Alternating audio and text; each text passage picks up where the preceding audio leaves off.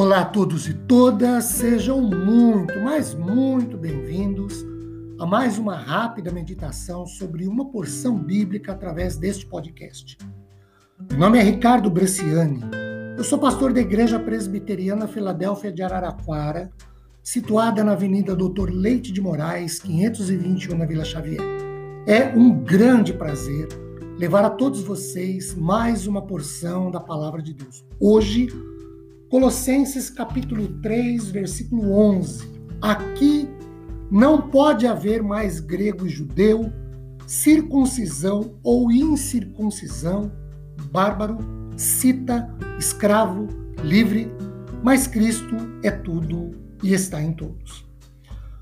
Paulo usa este versículo 11, meus queridos, para afirmar que, em Cristo, a unidade da igreja passa necessariamente pelo fato de que todos estão no mesmo nível, porque não há mais distinção de nação na igreja. Todos devem ser considerados e tratados como irmãos.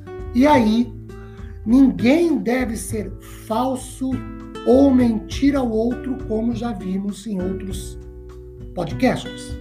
Sobre isso, Carson diz que dentro do novo homem que forma a igreja de Cristo, em seu interior, não pode existir inferioridade de uma classe social e étnica para outra. Homens e mulheres de origem completamente diferentes se reúnem numa unidade em Cristo e partilham de uma aliança comum com o seu Senhor. Cristo deve ser tudo o que importa para esse novo homem. Cristo vive em todas as partes do seu corpo, independentemente de raça, de classe social ou de origem, dando-lhes vida e poder. Para mostrar isso na prática, Paulo continua falando quatro coisas. Primeiro, ele diz que não pode haver grego nem judeu. Lembrando que para o judeu, quem não era judeu era gentio. Então, nem grego nem gentio. Segundo, Paulo fala que não pode existir na igreja nem circunciso nem incircunciso. Ou seja, na igreja de Jesus, ninguém deve ser admitido porque é circuncidado ou que cumpriu um ritual, um cerimonial, tanto quanto ninguém deve ser excluído por ser incircunciso. Essa distinção é desconhecida de todos porque todos estão no mesmo nível.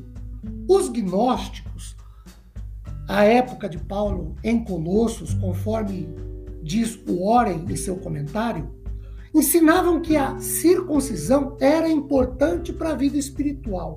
Mas aqui, Paulo deixa bem claro e objetivo que essa cirurgia física tradicional não, não conferia qualquer tipo de vantagem para nova criatura, para nova vida espiritual agora em Cristo Jesus.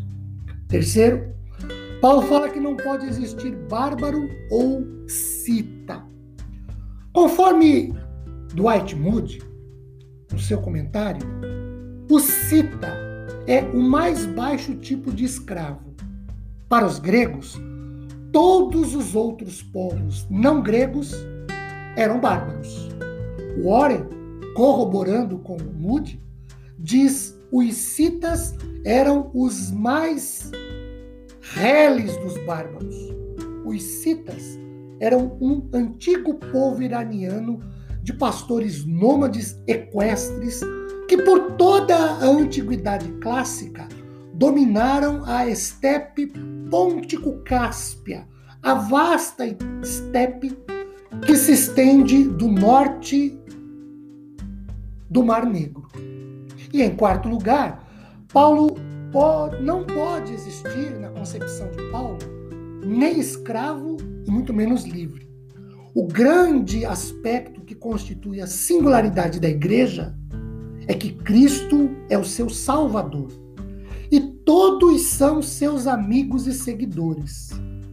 Os seus membros põem de lado todas as outras distinções e são conhecidos apenas como seus amigos, lá em João 15. Eles não são conhecidos como judeus, como gentios, como destro daquela nação, como escravos, como livres, mas são conhecidos como, como cristãos, distinguidos de toda a humanidade como amigos unidos do Redentor. Isso é ser uma nova criatura em Cristo. Que Deus nos dê abundantemente de Sua graça, nos console, conforte e acrescente-nos fé após ouvirmos esta reflexão sobre a palavra do Senhor, que na igreja não pode haver distinção de pessoas, classes sociais, nem etnia. Amém.